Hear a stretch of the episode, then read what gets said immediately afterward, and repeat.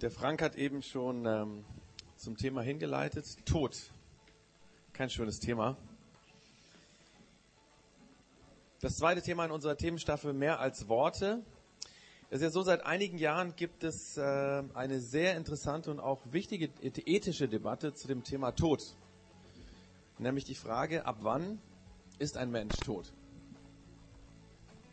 Also, das soll jetzt kein Spaß sein, sondern es ist wirklich eine wichtige Frage, nämlich diese Frage spielt eine große Rolle ähm, bei dem Thema Sterbehilfe zum Beispiel. Aber auch für die Medizin allgemein ist die Frage entscheidend. Ab wann können wir sagen, dass ein Mensch tot ist? Zum Beispiel darf ein Mensch, bei dem nachweislich der Gehirntod eingetreten ist, darf diesem Menschen beim Sterben geholfen werden? Oder wann dürfen lebensverlängernde Maßnahmen abgestellt werden und wann müssen sie weitergehen? Zum Beispiel Maschinen, die einem Menschen noch am Leben erhalten. Und noch viel komplizierter ist die Frage, wenn der Körper eines Menschen noch funktioniert, also der Herzschlag, der Stoffwechsel, aber wenn das Gehirn tot ist. Und wenn man keine Maschinen braucht und trotzdem der Körper weiterlebt oder weiter existiert und man die Frage stellt, ist dieser Mensch jetzt tot oder ist er nicht tot? Interessant ist, dass anscheinend vor 2000 Jahren, als der Jakobusbrief geschrieben wurde, um den es ja zurzeit geht, dass zu dieser Zeit ähm, die Leute schon ähnliche Gedanken gehabt haben. Damals gab es die Überzeugung, dass der Körper ohne den Geist tot ist. Wobei natürlich damals das wesentlich schwieriger nachzuweisen war als heute. Man hat ja keine, ähm, keinen wirklichen Insight sozusagen in den Körper gehabt, man das von außen beobachtet. Aber die Leute haben gesagt, der Körper ist ohne den Geist tot. Und der Jakobus, der diesen Brief geschrieben hat, äh, mit dem wir im März mit der Themenstaffel angefangen haben, äh, in dem wir im Januar angefangen und dem, der bis März geht. So, ähm, der hat diese Frage eben, wann ist der Körper tot äh, oder wann ist der Mensch tot, wenn der Geist irgendwie nicht mehr da ist. Den hat er diese, diese Aussage hat er quasi als Vergleich benutzt, nämlich er hat gesagt, wenn der Körper ohne den Geist tot ist, wann ist dann denn der Glaube tot? Also wenn der Körper ohne den Geist tot ist, ab wann ist denn der Glaube tot? Kann der sterben? Kann der tot sein? Und wie bemerkt man das, dass der Glaube tot ist? Darum geht es in der heutigen Church Zone, deswegen auch das Thema Tod. Aber wie beim letzten Mal fange ich erstmal damit an, dass ich einen kurzen Überblick über das zweite Kapitel des Jakobusbriefes gebe. Ähm, wir hatten ja letztes Mal schon ein bisschen drüber nachgedacht, dass dieser Brief von einem Jakobus geschrieben wurde. Viele Theologen gehen davon aus, dass es wahrscheinlich der leibliche Bruder von Jesus war. Wir wissen nicht, an wen er diesen Brief geschrieben hat aber er ist uns bis heute enthalten, das heißt, er erhalten. Das heißt, ähm, es ist ein wichtiges, wichtiger Brief, ein wichtiges Kapitel, könnte man sagen, in der Bibel im Neuen Testament. Und wir beschäftigen uns heute mit dem zweiten Kapitel und da ein kurzer Überblick. Am Ende des ersten Kapitels ging es darum, wie wir unseren Glauben authentisch leben können. Dabei hat Jakobus die Empfänger seines Briefs darauf hingewiesen, dass beim Glauben an Jesus das Hören und das Handeln zusammengehören. Also er hat gesagt, authentisch den Glauben leben wir dann, wenn wir von Gott hören, was er sagt, und wir das, wenn wir das dann im Alltag umsetzen. Also dass wir das, was wir glauben, was wir über den Glauben wissen, nicht nur im Kopf haben, sondern dass es dann eben auch in die Taten übergeht, dass wir es praktizieren. An dieser Stelle haben wir dann beim letzten Mal aufgehört und im Kapitel 2 entwickelt der Jakobus diesen Gedanken weiter, wobei neben zweimal so bemerkt, der Jakobus hat natürlich seinen Brief nicht in Kapitel unterteilt. Also der hat genauso Briefe geschrieben, wie wir das gemacht haben. Da schreibt man einfach. Und irgendwelche Mönche in den Jahrhunderten später, die diesen Brief abgeschrieben haben, die haben dann einfachheitshalber Kapitel hingemacht und Verse, damit man auch weiß, wo man gerade ist. Beim Jakobus wäre das nicht so das Problem. Das sind irgendwie fünf oder sechs Seiten in der Bibel, aber es gibt ja so Bücher wie den Hiob, wo es 30, 40, 50 Seiten sind. Und wenn du dann plötzlich nicht mehr weißt, wo du bist, ist das ein bisschen schwierig.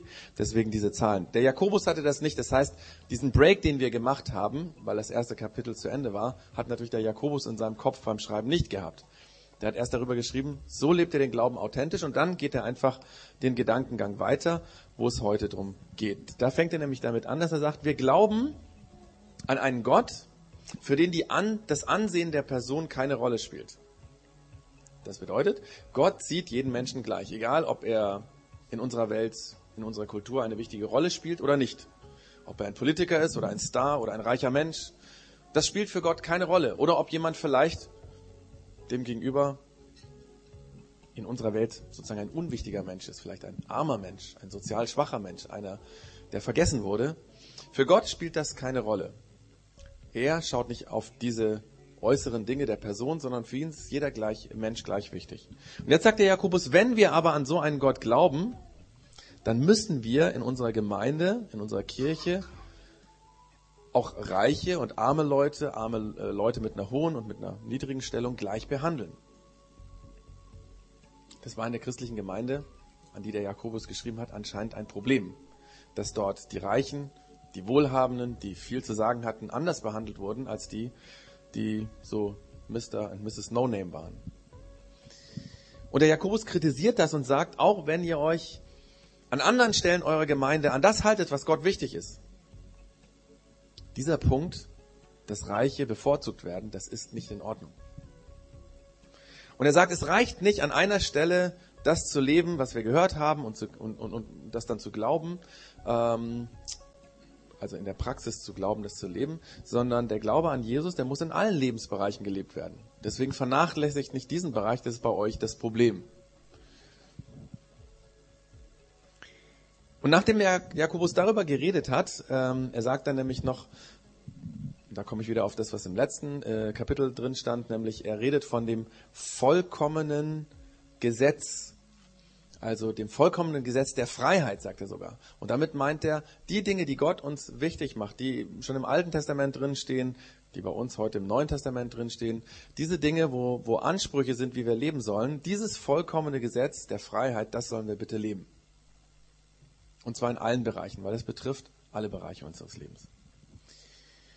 Und nachdem der Jakobus darüber im Einzelnen dann geschrieben hat, das sind so die ersten ähm, 13 Verse, wenn ich das jetzt richtig sehe, ähm, dann geht er auf eine Frage ein, nämlich wie das denn mit dem Glauben ist und ob der vielleicht auch sterben könnte, wenn man zum Beispiel so weiterlebt, wie er es eben gesagt hat.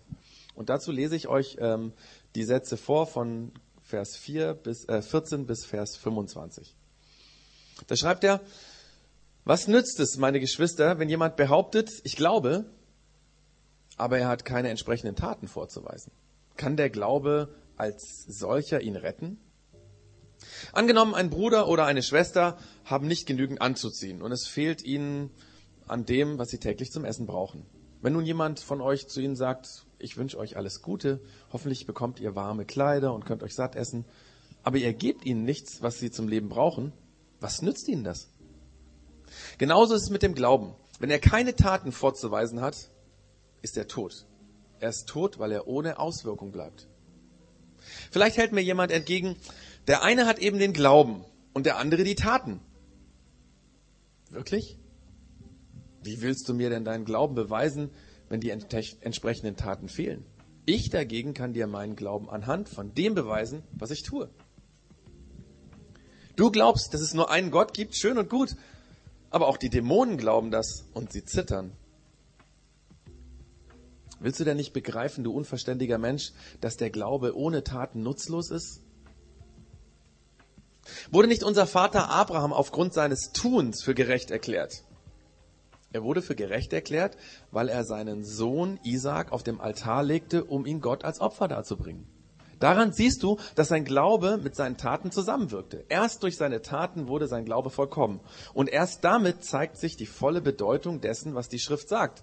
Abraham glaubte Gott und das wurde ihm als Gerechtigkeit angerechnet.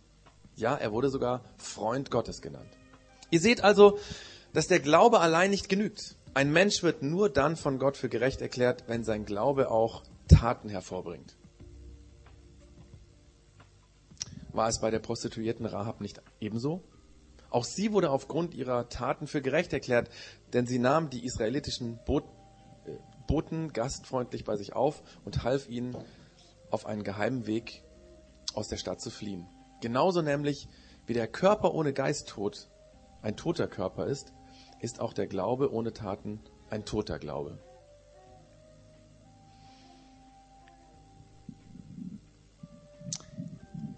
Dieser Artikel oder Abschnitt sozusagen aus dem Brief des Jakobus, ihr habt ja schon gemerkt, der lebt von einer Spannung. Und zwar der Spannung zwischen zwei Wörtern oder zwei Begriffen. Einmal Glaube und einmal Taten. Und ich habe das mal in den Text hinein so ein bisschen markiert. Dann ist natürlich so klein, dass man es nicht mehr lesen kann, aber die Farben sieht man. Also so oft kommt das Wort Glaube vor, das ist das Grüne. Und jetzt ähm, habe ich dann die Worte oder Begriffe Taten oder Tun mal orange markiert. Es geht ständig ein Hin und Her zwischen Glaube und Taten. Und da liegt so eine Spannung in dem Text, weil er darüber redet, dass es eigentlich zusammengehört, dass man das nicht trennen kann. Dabei kommt das Wort Glaube in dieser Übersetzung 16 Mal vor. Allerdings ist da ganz zum Schluss eins zu viel, weil ähm, ich hatte ja eben vorgelesen, dass der Gla äh, genauso wie der Körper ohne den Geist ein toter Körper ist, ist auch der Glaube ohne Taten ein toter Glaube. Und eigentlich steht da, genauso wie der Körper ohne Geist tot ist, da kommt das Wort Körper nicht nochmal, ist auch der Glaube ohne Taten tot und nicht ein toter Glaube. Deswegen eigentlich sind es 15 Mal, um es ganz genau zu, weil wenn jetzt jemand zu Hause nachzählt, dann könnte er sagen, du hast dich verzählt. Also, in dieser Übersetzung sind 16, normalerweise sind es 15 und 12 Mal das Wort Taten oder tun diese Spannung zwischen den zwei Wörtern. Aber wenn wir uns den Text noch genauer anschauen, dann spüren wir, dass es da noch eine zweite Spannung gibt. Da steht irgendwas zwischen den Zeilen. Das ist die Spannung, die in dem Begriff Glaube selbst drin steckt. Wenn man nämlich diesen Absatz öfters liest, dann fragt man sich, was ist denn hier eigentlich mit Glaube gemeint? Was meinst du denn, Jakobus? Es gibt nur eine Stelle, wo dass quasi explizit gesagt wird, was er mit dem Wort Glaube oder Glauben meint. Ich lese das mal vor in Vers 19, den habe ich jetzt hier nicht extra nochmal eingeblendet, aber der ist auch nur ganz kurz. Da steht, du glaubst, dass es nur einen Gott gibt. Also du glaubst, dass es nur einen Gott gibt. Schön und gut. Aber auch die Dämonen glauben das und zittern. Du glaubst, dass es nur einen Gott gibt. An dieser Stelle geht es darum, dass ein Mensch daran glaubt, dass Gott existiert. Und zwar in diesem Fall ein Gott, weil es damals äh, die Diskussion gab, ob es nicht vielleicht mehrere Götter gibt. Gibt es ja heute in manchen Kulturen auch. Also dieser Glaube, der davon ausgeht, der glaubt, dass Gott existiert, der Jakobus sagt, der ist nichts Besonderes. Diesen Glauben haben sogar die Dämonen, die ganz sicherlich nicht auf der Seite Gottes stehen, die nichts mit Gott zu tun haben. Das Wort Glaube kann also bedeuten, etwas, in diesem Fall Gott, für existent zu halten glauben, dass es einen Gott gibt.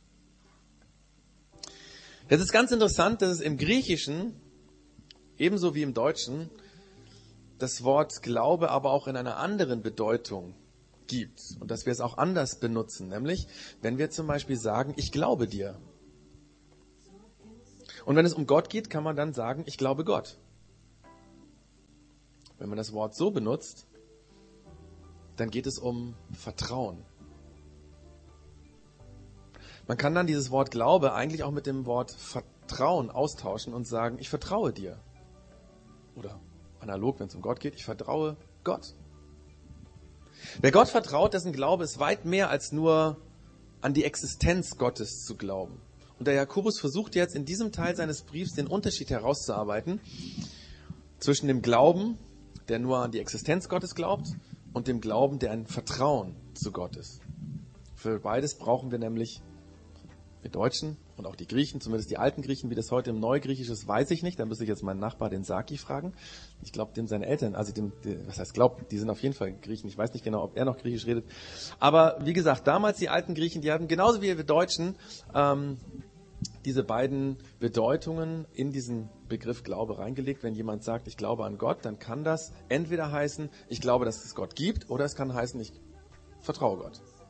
Das beides nennen wir, ich glaube an Gott. Und der Jakobus arbeitet diesen Sachverhalt lange, äh, also relativ lang aus, wir haben es eben gesehen. Er macht das nicht ganz so strukturiert, wie das sein Kollege der Paulus gemacht hat. Ähm, also als ich den Absatz so erarbeitet habe, habe ich manchmal gedacht, hey Jakobus, das hätte es auch ein bisschen einfacher sagen können. Immer so hin und her gesprungen und dann nochmal noch gesagt und so. Aber das liegt, glaube ich, an der Persönlichkeit von dem Jakobus, weil der Jakobus ein ganz anderer Typ war, ganz anders wie der Paulus. Der Paulus ist ein super strukturierter Typ, der Apostel Paulus. Und dieser Jakobus, jemand, der mehr so von einem zum anderen Gedanken springt, aber der so auch trotzdem erklärt, worum es hier geht. Und der versucht zu erklären, dass es zwei Begriff oder zwei Verständnisse vom Glauben gibt und was es eigentlich wichtig ist.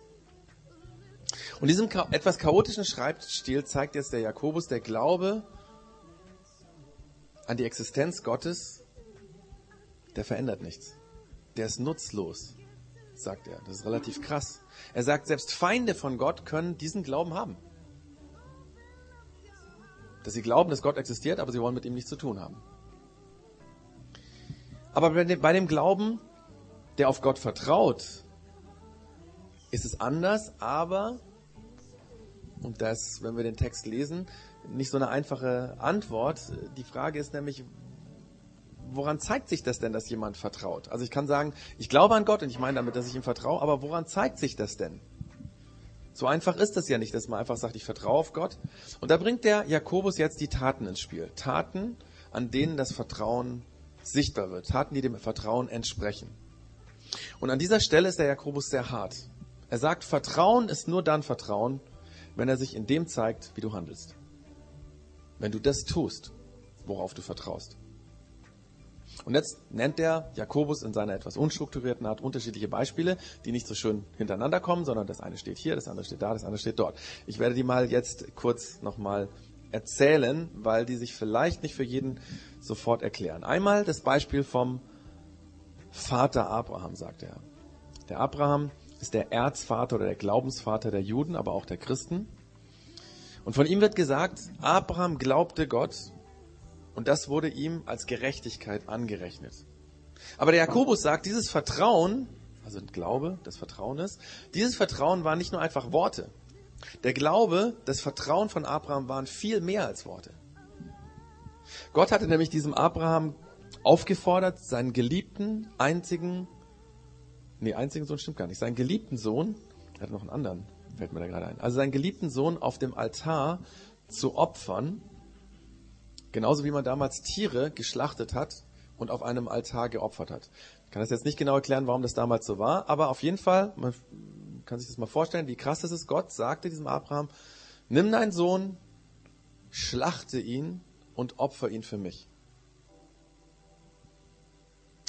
Und der Jakobus erinnert jetzt die Leser, der Abraham hat nicht nur gesagt, Gott, ich verstehe nicht, was du da meinst, ähm, aber ich vertraue dir und das ist bestimmt richtig, mein Gott zu opfern. Und dann hat er nichts mehr weitergetan. Nein, er hat gar nicht viel gesagt. Er hat seinen Sohn schweren Herzens genommen, hat ihn gefesselt, hat ihn auf den Altar gelegt, den er vorher eigenhändig mit seinem Sohn zusammen gebaut hat. Dann nahm er sein Messer in die Hand, streckte seinen Arm mit dem Messer in die Höhe über seinen Sohn aus und wollte ihn gerade erstechen. Und da wurde er von einem Engel aufgehalten, der gesagt hat, tu das nicht. Aber erst diese Tat zeigte, dass Abraham Gott wirklich vertraut hat. Und an einer anderen Stelle in der Bibel wird gesagt, dass der Abraham fest geglaubt hat, dass Gott seinen Sohn auch wieder von den Toten lebendig machen kann, wenn er ihn jetzt opfern muss. Und weil er so fest darauf vertraute, dass Gott das kann, deswegen war er bereit, seinen Sohn zu opfern. Und der Jakobus fordert oder folgert daraus, erst die Tat hat gezeigt, dass es ein echtes Vertrauen war, dass es nicht nur Worte waren. Das war das eine Beispiel. Das zweite Beispiel, etwas unbekannter. Der Jakobus nennt eine Prostituierte, die Prostituierte Rahab. Ist übrigens interessant, mir ist das gestern aufgefallen, gestern war ja der Allianz Gebetsabend, oder nachmittags um 17 Uhr, weil ich so klar ist das jetzt ein Abend oder ein Nachmittag. Auf jeden Fall, ähm, da ging es auch um Menschenhandel, um Zwangsprostitution und ähm, es, wir haben darüber nachgedacht, dass es doch komisch ist, dass die Kirche 2000 Jahre lang immer negativ über Prostituierte gedacht haben und fast nie, es gibt fast keine Beispiele, wo Menschen aus der Kirche einfach mal hingeschaut haben. Vielleicht sind das ja Frauen, die das gar nicht freiwillig tun. Vielleicht tun die es aus einer Notsituation. Vielleicht sind die gezwungen. Vielleicht sind die im Menschenhandel verstrickt.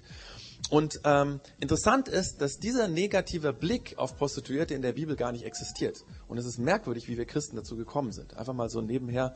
Hier an der Stelle die Prostituierte Rahab, wer war das? Es war die Ur-Urgroßmutter von David.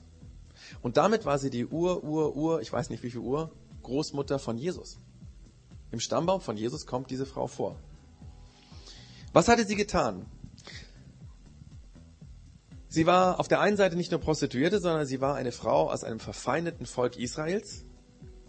Und wir wissen nicht genau warum, aber der Jakobus erzählt es dass diese Prostituierte Gott vertraut hat. Er sagt auch nicht warum, aber diese Prostituierte, diese Rahab aus dem feindlichen Land vertraute Gott, dass es richtig ist, zwei fremdliche, feindliche Botschafter, Spione quasi, zu schützen und bei sich aufzunehmen und ihnen einen geheimen Weg aus der feindlichen Stadt zu zeigen. Die waren also in der Stadt, um die Stadt auszuspionieren. Dieser Rahab lernt die beiden kennen und entscheidet sich, dieser Gott von den beiden, dem will ich vertrauen. Und deswegen schütze ich sie. Und sie hat damit ihr Leben aufs Spiel gesetzt, sie hat ihr Leben riskiert, weil wenn das aufgeflogen wäre, dann wären nicht nur diese beiden Botschafter, sondern, oder Kundschafter oder Spione, sondern auch sie wäre hingerichtet worden. Aber sie vertraut, dass Gott die Spione geschickt hat. Und sie hat vertraut, dass es besser ist, an den Gott der Kundschafter zu glauben und für diesen Gott diese fremden Männer zu schützen und ihnen die Flucht zu ermöglichen. Und der Jakobus sagt, erst damit, dass diese Frau so ein hohes Risiko eingegangen ist, hat sie gezeigt, dass sie wirklich vertraut. Sie hätte auch sagen können, hey, super, euer Gott, ich will auch an den glauben, ich will auch vertrauen.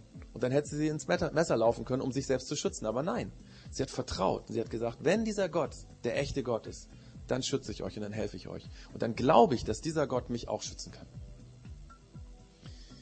Ich habe mir gedacht, ich erzähle an der Stelle noch ein Beispiel. Das kommt jetzt hier noch nicht als Spiegelstrich, weil das sind ja Beispiele vom Jakobus einfach nochmal ein Beispiel aus unserem Leben, um so ein bisschen dieses Glauben und Vertrauen, die Taten, um das zu checken. Das ist auch im normalen Leben so. Also, ich bin im Jahr so vier bis fünf Mal in Berlin. Im Moment immer wieder. In Berlin wohnt mein Schwager und meine Schwägerin. Und mittlerweile kenne ich Berlin auch so ein bisschen, äh, weiß so, wo man wie hinkommt. Aber manchmal weiß ich dann eben doch nicht so recht, wie man zu einer bestimmten Stelle kommt oder wenn ich irgendwo einen Treffpunkt habe. Und dann schaut man ja heutzutage entweder bei bahn.de weil da werden auch die Nahverkehrshaltestellen äh, angezeigt oder in einem App oder so auf dem Handy. Und manchmal ist es dummerweise so, dass es Haltestellen gibt, die genau denselben Namen haben, aber das eine ist die S-Bahn-Haltestelle und das andere ist zum Beispiel die Haltestelle von der Regionalbahn oder vom Bus oder so. Uh, zum Beispiel in Teltow, in der südlichen Berliner Stadtgrenze, da ist das so. Da gibt es zweimal Teltow und äh, eins ist S-Bahn und eins ist ähm, Regionalbahn. Und solche Dinge könnten dann dazu führen, dass einem das App auf dem iPhone zum Beispiel oder aus dem Handy eine völlig komplizierte ähm, Strecke irgendwo hin zeigt, ausspuckt.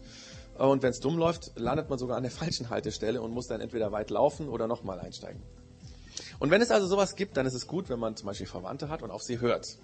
Meine Schwägerin, die sagt, hat zum Beispiel mal gesagt, also da kannst du viel einfacher hinkommen. Du fährst dahin, steigst einmal um, dann dorthin und dann bist du da. Meine App hat aber viermal Umsteigen angezeigt. Jetzt kann ich tausendmal sagen, ich vertraue meiner Schwägerin, weil sie kennt sich aus und sie meint sie auch gut und so weiter.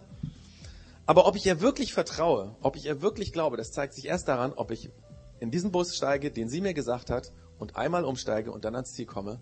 Erst dann zeigt sie, zeige ich, ob ich ihr wirklich vertraue. Sonst sind es einfach nur leere Worte. Und das ist genau das, was der Jakobus bezogen auf den Glauben an Gott meint. Glaube, um den es im christlichen Glauben geht, ist kein Fürwahrhalten.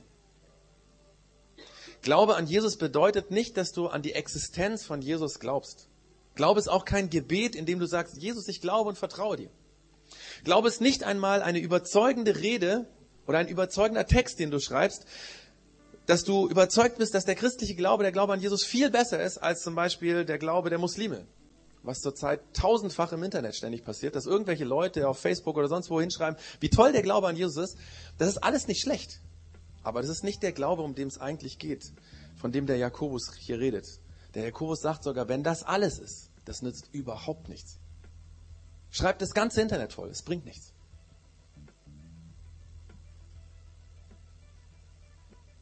Versteht mir jetzt nicht falsch. Wie gesagt, es ist nicht schlecht, aber wenn das alles ist, dann ist es zu wenig. Weil der Glaube ist Vertrauen, der sich in dem Tun, in den Taten zeigt. Und der Jakobus hat aus seiner Zeit ein praktisches Beispiel, also die anderen sind ja geschichtlich. Ne? Abraham hat tausende von Jahren vorher gelebt, die äh, Rahab auch. Und jetzt nennt er ein Beispiel aus der damaligen Zeit. Und ich versuche das mal in unserer, äh, so zu wiederzugeben, als hätte er es uns geschrieben als Projekt X. Also stellt euch vor, da ist jemand in unserer Kirche, dem Projekt X, der hat nicht genügend zum Anziehen. Zum Beispiel keine Winter, warmen Winterklamotten, keine warme Winterjacke. Und sein Geld reicht auch nicht für das Essen. Am Monatsende wird es immer knapp und manchmal reicht es auch nicht. Und wir aus der Community bekommen das mit und sagen dieser Person, ach, ich wünsche dir, dass du Winterklamotten bekommst und überhaupt, dass du auch immer genug zu essen hast und ähm, dass du dich einfach satt essen kannst. Aber niemand von uns gibt dieser Person Geld oder Klamotten oder bringt Essen vorbei oder lädt mal zum Essen ein. dann wären wir alle Heuchler. Weil wir sagen, Gott kümmert sich um die Armen, aber wir selbst kümmern uns einen feuchten Kehricht darum, wie es diesen Menschen geht. Unser Glaube würde sich erst darin zeigen, wenn wir alles dran setzen, um dieser Person zu helfen. Das ist nicht immer einfach, das funktioniert manchmal auch nicht. Manchmal sind Leute auch in solchen schwierigen Lagen, weil sie selber sehr schwierig sind. Das kann alles sein. Aber es geht darum, dass wir versuchen zu helfen. Dann zeigt sie, uns, zeigen wir, dass wir wirklich an den Gott glauben, der sich um Arme und Ausgestoßene kümmert. Das heißt, Glaube ist mehr als Worte. Glaube ist Vertrauen, was du in die Tat umsetzt. Und dahinter fragt uns der Text, wie ist es bei dir? Wie ist es bei mir? Kann man an dem, was du tust, deinen Glauben an Gott, an Jesus sehen? Der Jakobus sagt, ich kann dir das zeigen. Oder denkst du ähnlich wie die Leute, die bei Jakobus argumentiert haben, vermutlich in dieser Gemeinde, denen er diesen Brief geschrieben hat, naja, ich habe den Glauben und die anderen haben den Taten, die Taten.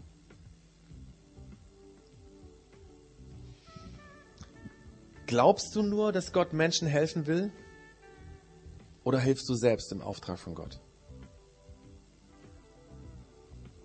Glaubst du nur, dass Jesus will, dass du mit anderen Menschen, wenn es passt natürlich, über Jesus redest?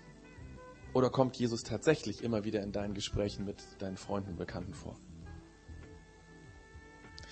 Glaubst du nur, dass Gott will, dass du verantwortungsvoll mit deiner Zeit umgehst? Oder schaltest du tatsächlich das Internet und den Fernseher immer wieder aus, weil du merkst, jetzt verballere ich meine Zeit? Glaubst du nur, dass Jesus Krankheiten heute noch heilen kann? Oder betest du tatsächlich erst um Heilung und dann gehst du zum Arzt?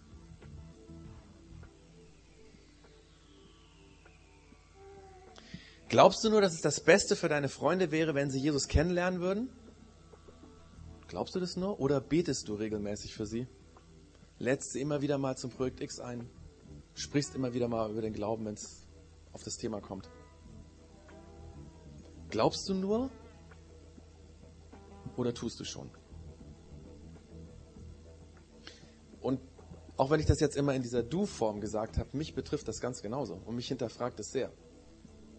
Glaube ich das nur oder lebe ich das auch? Unsere Taten werden zeigen, ob wir glauben oder nicht.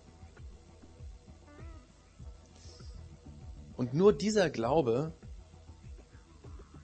ist der Glaube, durch den wir von Jesus gerettet und geheilt werden. Nur dieser Glaube lässt sich schon jetzt in dem spüren, dass wir im Reich Gottes leben. Das meint es nämlich, wenn Gott handelt und wir ihn spüren.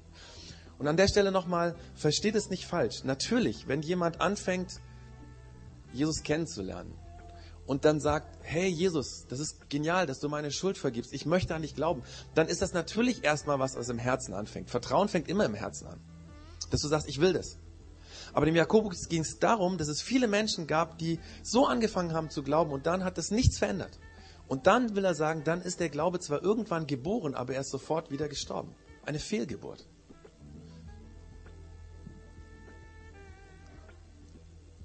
Vertrauen, das Vertrauen fängt im Herzen an und dann geht es darum, das zu leben.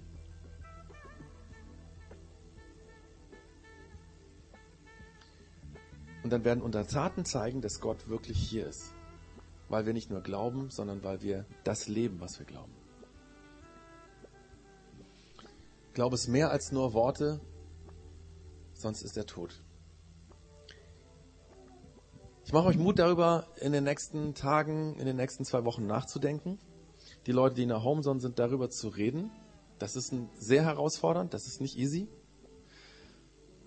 Das Gute ist, dass wir bei Jesus feststellen dürfen, dass es nicht gut läuft, dass wir vielleicht wirklich einen Glauben haben, der dabei ist zu sterben oder der vielleicht schon objektiv gesehen gestorben ist, weil Jesus einer ist, der uns vergibt, der uns da wieder auf die Spur helfen will. Der Jakobus schreibt es nicht, um die Leute fertig zu machen sagen, schaut, er ist tot, geht bitte hin, wo ihr wollt. Schert euch, was weiß ich. Sondern er sagt das, damit die Leute begreifen und sagen, hey, ich möchte das leben. Ich will zurück. Zu sagen, Jesus, vergib mir. Ich will. mache ganz viel Mut darüber, weiter nachzudenken und natürlich, der Frank, so schwierig ist das doch nicht.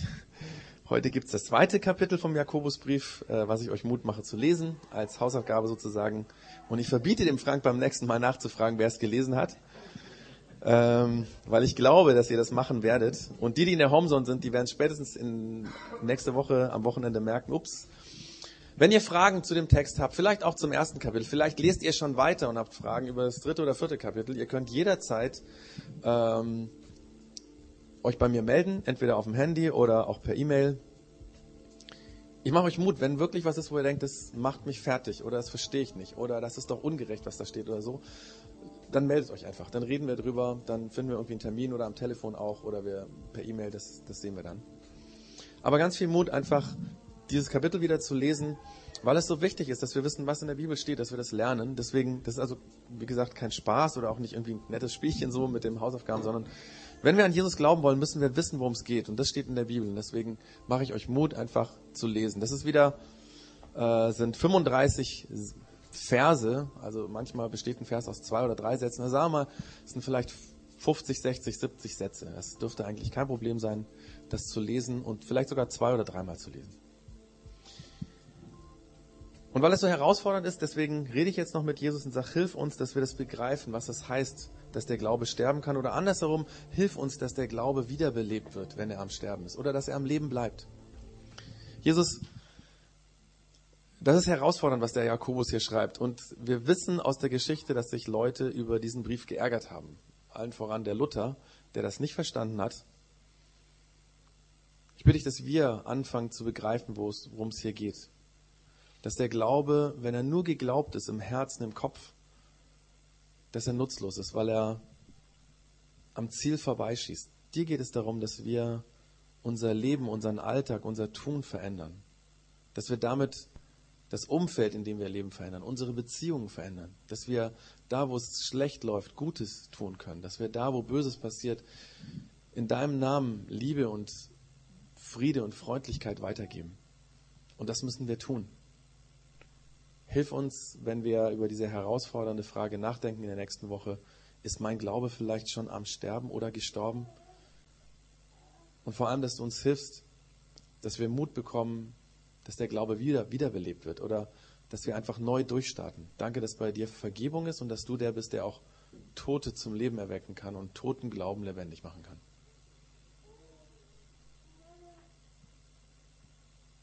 Zeig uns, in den nächsten Tagen, was das praktisch für uns heißt, wo wir den Glauben leben und tun sollen. Amen.